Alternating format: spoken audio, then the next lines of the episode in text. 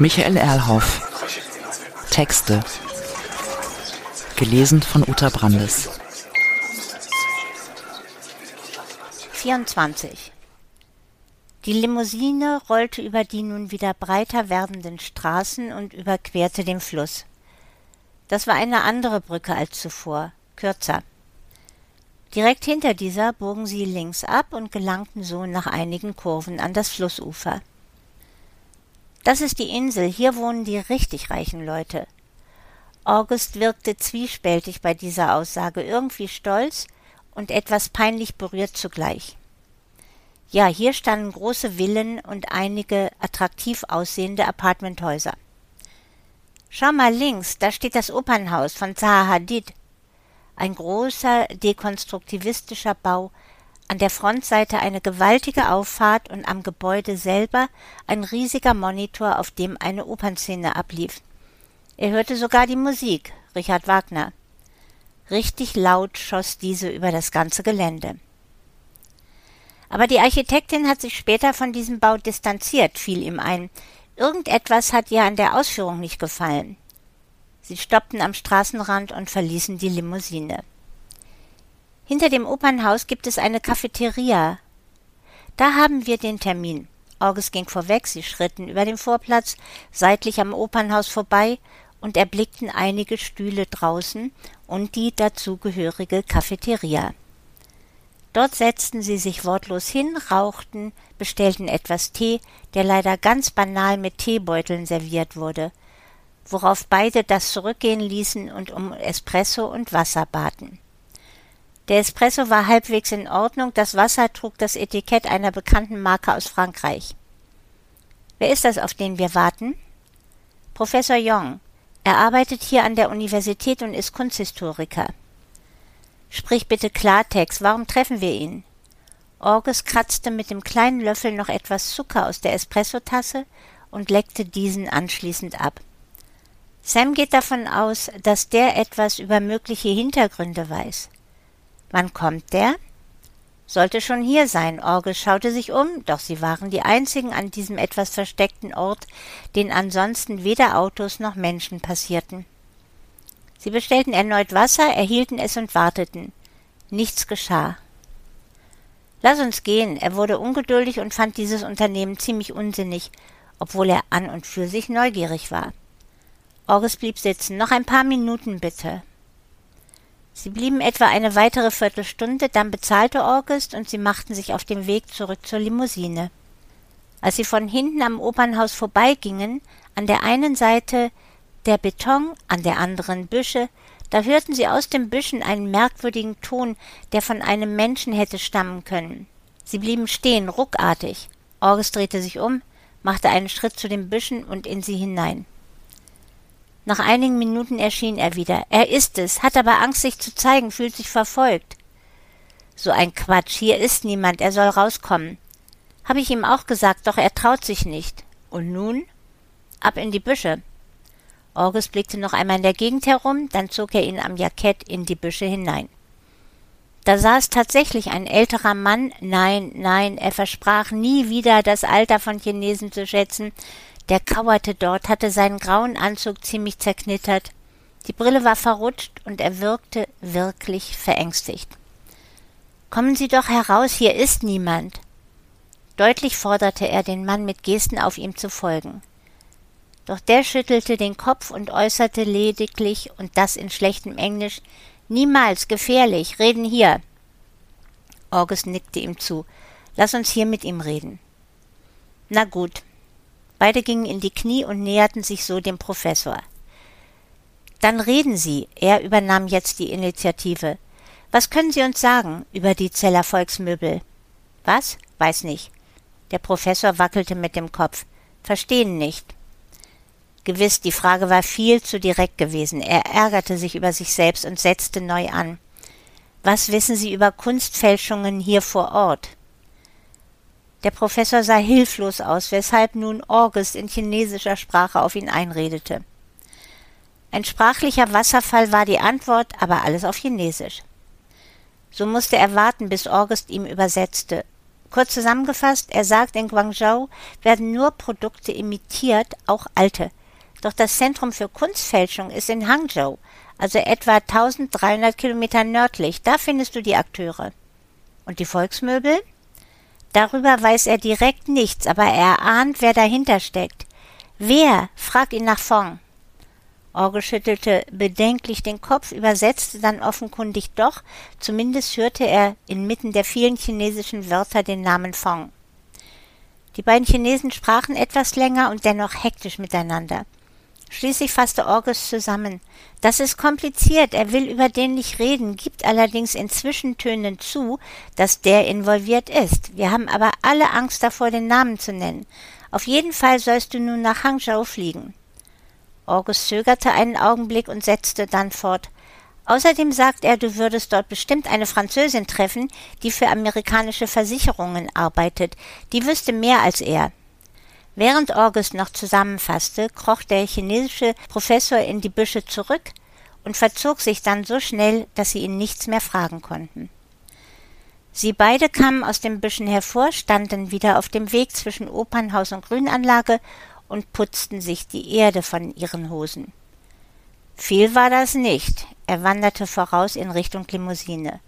August hinter ihm her. Meinst du? Ich fand das ziemlich viel, zumal in dieser Situation. Du musst einfach nur daran denken, wie gefährlich dieses Spiel ist.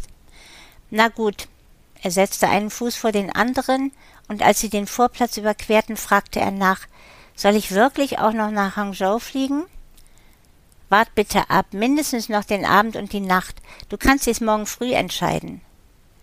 Sie setzten sich in die Limousine, der Fahrer startete. Einige Meter später stoppte ihr Auto, denn ein Mann im grauen Anzug raste wild gestikulierend vor ihnen über die Straße, stürzte plötzlich und blieb reglos am rechten Straßenrand liegen. Der Professor, wir müssen anhalten. Aber August wies den Fahrer an, sofort weiterzufahren. 25. Unterwegs suchte er nach Vorwürfen gegenüber August, weil dieser die Weiterfahrt angeordnet hatte, aber er fand keine, die plausibel, eben pragmatisch und sinnvoll gewesen wäre angesichts der komplizierten Situation. Klar, moralisch wäre ihm viel eingefallen, doch leider zählt das im wirklichen Leben selten. Zurück im Hotel überreichte der Portier ihm eine Notiz, der Parteisekretär möchte Sie um 18 Uhr heute treffen. Sie war nicht unterschrieben, er fragte beim Portier nach und erhielt die Auskunft, das sei telefonisch avisiert worden. Er zeigte es Orges, der nickte. Dachte ich mir.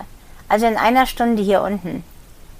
Ihn beschlich das eigenartige Gefühl, dass ständig, seit er hier in China angekommen war, oder sogar schon vorher, seit der Fähre, er gar nicht mehr selber bestimmte, was er tat. Fortwährend wurde er bewegt hierhin und dorthin. Außerdem saß immer, manchmal wie zufällig, jemand neben ihm. Allein war er gerade noch in seinem Zimmer. Nur war er sich selbst nicht wirklich sicher.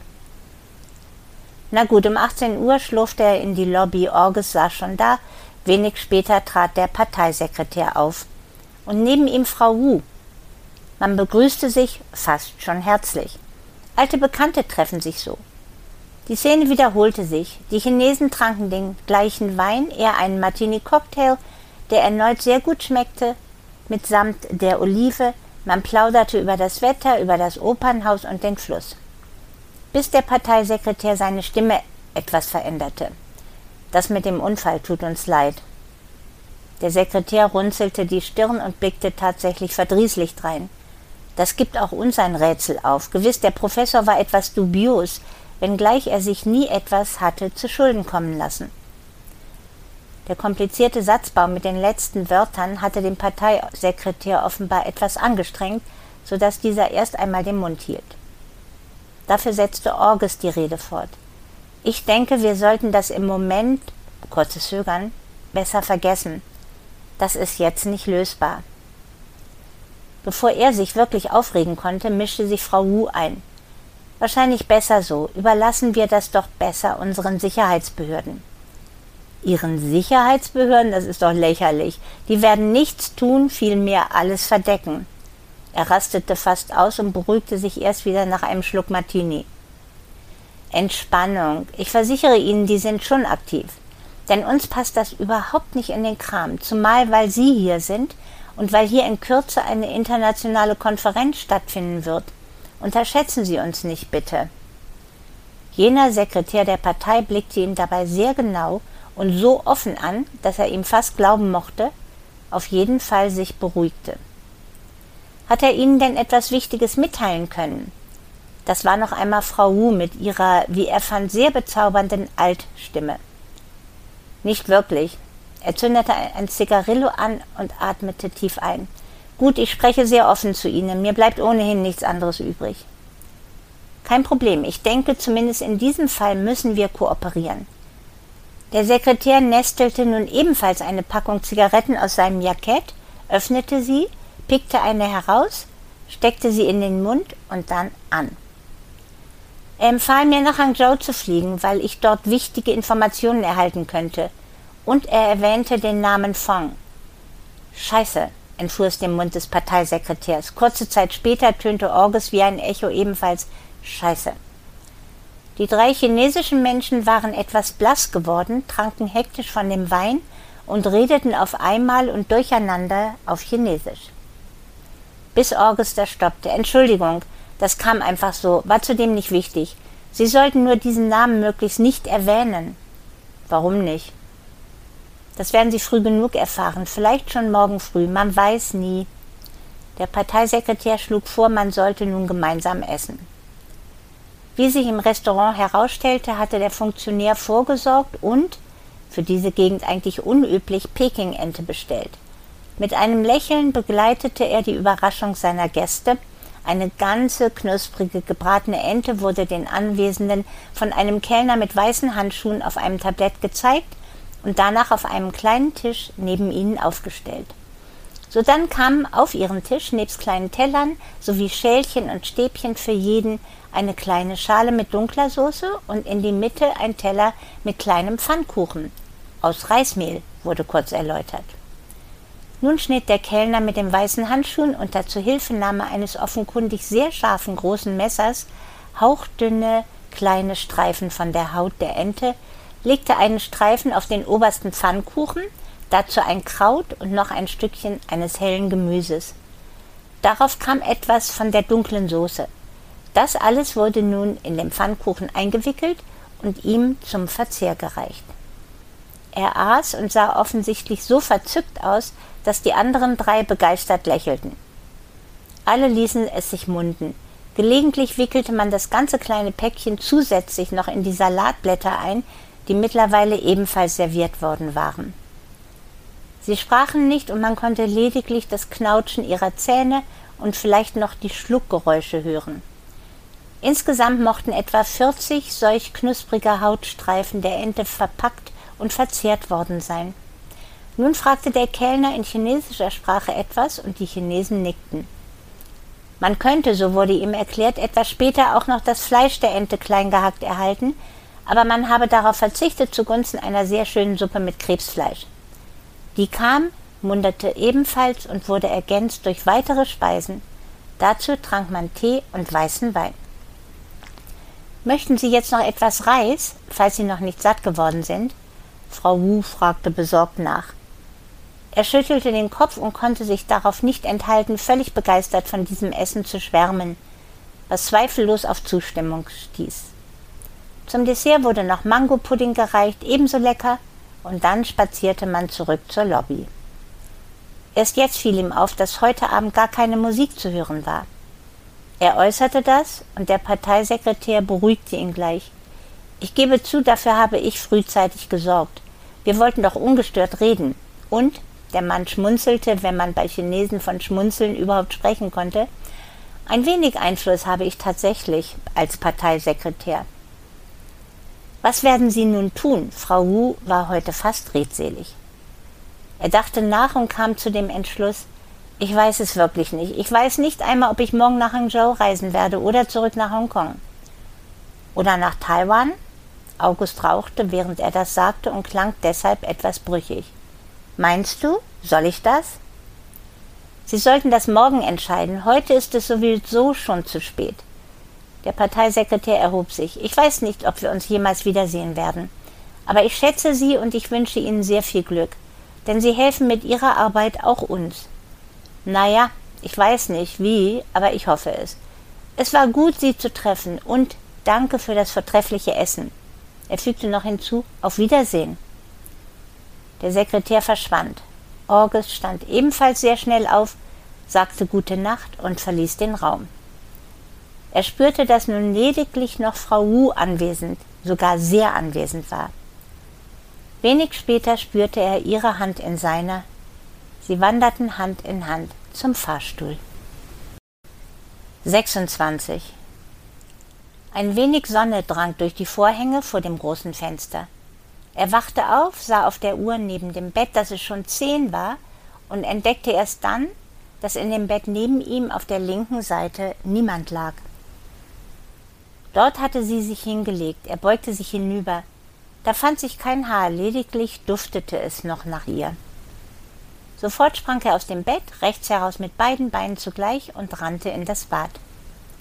Sie war weg, was ihn, obwohl er sich selber über solche Argwohn schämte, dazu verführte, sogleich in seinem Jackett, das er einfach so auf einen der Sessel geworfen hatte, nach seiner Brieftasche und darin nach den Kreditkarten und dem Telefon zu suchen. Alles war vorhanden. Dennoch suchte er weiter, nun nach seinem Laptop und danach, ob dieser benutzt worden war in der Nacht. Offenbar hatte sich niemand daran zu schaffen gemacht. Er suchte dennoch weiter, fand aber alles so, wie es sein sollte, und nichts, was da nicht sein sollte. Keine Spur von ihr, bestenfalls ganz zart noch ihr Duft. Erst unter der Dusche nahm er sich Zeit, sich an den Anfang dieser Nacht zu erinnern. Ja, das war sehr intensiv. Sehr schnell waren sie fast übereinander hergefallen, hatten sich gegenseitig entkleidet und sich in das breite Bett gestürzt. Ihm fielen die zum Teil seltsamen, aber sehr erregenden Bewegungen von ihr ein, und zugleich erinnerte er sich an sein eigenes Staunen in jenem Moment, wie wenig bei solcher Aktion kulturelle Unterschiede zum Tragen kamen. Nur die Töne der Ekstase hatten irgendwie anders geklungen. Selbst dabei also setzt sich auf merkwürdige Weise Sprache durch. Aus dem Garderobenschrank holte er sich neue Unterwäsche. Strümpfe, weißes Hemd, ein anderes Jackett, nebst dazu passender Hose. Das zog er an, zudem die Schuhe. Etwas später unten im Frühstücksraum suchte er nach August, fand ihn aber nicht. So schnappte er sich von dem schon halbwegs weggeräumten Buffet ein Croissant und Orangensaft. Damit setzte er sich an einen der Tische in diesem nun völlig leeren Raum. Nichts tat sich, er aß schnell, nahm eine Tablette gegen die Kopfschmerzen, die ihm plötzlich angesprungen hatten, und schluckte sie mit dem Orangensaft hinunter. August war immer noch nicht erschienen und er fand ihn auch nicht in der Lobby oder in der Nähe der Rezeption. Etwas zögerlich ging er, immer noch auf der Suche nach August, durch die Drehtür vor das Hotel. Tatsächlich schien endlich ein wenig die Sonne. Warm war es sowieso. Knapp zwei Minuten später fuhr eine schwarze Limousine vor, ausnahmsweise mal kein deutsches Modell, sondern ein amerikanisches. Zwei Männer in dunklen Anzügen stiegen aus, der eine vorne rechts, der andere hinten rechts. Sie kamen auf ihn zu, baten ihn etwas nachdrücklich in die Limousine zu steigen. Er tat es, denn zu dem Nachdruck gehörte auch, dass er im unteren Bereich rechts an seiner Wirbelsäule etwas seltsam Hartes spürte, was er zwar noch nicht endgültig interpretieren konnte, ihm jedoch Furcht einflößte. Es waren lediglich zwei Schritte, dann schubste man ihn durch die hintere Tür auf den Rücksitz. Einer der beiden Männer stieg wiederum vorne ein. Es kostete ihn einige Augenblicke in dem dunklen Inneren der Limousine, deren Fenster schwarz abgedeckt waren, etwas zu erkennen. Vorne links saß ein Mann, also der Fahrer, und links neben sich hörte er eine ihm bekannte Stimme, chinesisch in bestem Englisch. Schön, Sie wiederzusehen. Inzwischen hatte sich die Limousine in Bewegung gesetzt, langsam, angemessen einer solch großen Limousine. Man bog links ab von der Auffahrt ein wenig geradeaus, später rechts herum auf eine breite Straße. Nun tun Sie nicht so erschrocken, Sie wollten doch ohnehin gerne wissen, wer ich bin und für wen ich arbeite. Jetzt sah er ihn auch und entdeckte, dass er sich nicht getäuscht hatte. Es war der Mann, der ihn so plötzlich in der Lounge in Bangkok auf dem Flughafen angesprochen und ihn gefragt hatte, für wie viel Geld er zur Kooperation bereit sei. Und nun? Der Chinese antwortete wie schon in Bangkok sehr höflich und eloquent. Keine Sorge, ich dachte bloß, wenn Sie mich nicht gleich verstanden haben, dann versuche ich es auf diesem Weg. Eben ein bisschen drastischer oder deutlicher. Die Limousine fuhr gleichmäßig und ständig geradeaus. Was ist mit August? Keine Sorge, dem geschieht nichts Böses. Er schläft nur noch etwas länger. Der Chinese lachte leise. Wir wollen doch nicht, dass er nervös wird oder uns sogar hier stört. Für einige Zeit sprach niemand, was eventuell unterschiedliche Gründe hatte. Denn der Chinese wusste offensichtlich, was er wollte, er jedoch nicht. Nach einer Weile fragte er erneut, warum interessieren Sie sich für mich? Aber Herr Stein oder wie immer Sie sich derzeit nennen mögen, es ist doch an der Zeit, dass Sie endlich annähernd verstehen, was hier los ist und worum es geht. Eine kleine Pause, dann die kurze Frage Möchten Sie etwas trinken? was er verneinte, und die Fortsetzung Ihnen ist doch sicher schon in Köln aufgefallen, dass recht viel geschehen ist. Zuerst ein Toter im Museum, später ein Fahrradfahrer und so weiter. Und unser Gespräch in Bangkok, bei dem Sie, finde ich, ziemlich unhöflich waren. Die Limousine bog links ab, er spürte es, sah aber fast nichts draußen durch die dunklen Fenster. Wieder der Chinese. Nun zieren Sie sich doch nicht so, das alles gehört zum Geschäft und Sie kennen das Geschäft. Außerdem, der Chinese blickte deutlich zu ihm hinüber, außerdem wird es sonst langweilig für uns beide, wie in schlechten Romanen, deren erste Hälfte noch spannend sein mag und dann verödet alles und man schläft fast ein. Mir reicht das so, keine Lust auf Spannung. Ich könnte einen ganzen Vortrag zur Qualität von Langeweile halten. Ist schön, mehr brauche ich nicht. Er bemühte sich, belanglos zu wirken. Gut, dann reden wir Tacheles. Der Chinese lächelte. Jetzt staunen Sie, dass ich dieses Wort kenne, ne? Hab ich gelernt in meiner Zeit in Deutschland.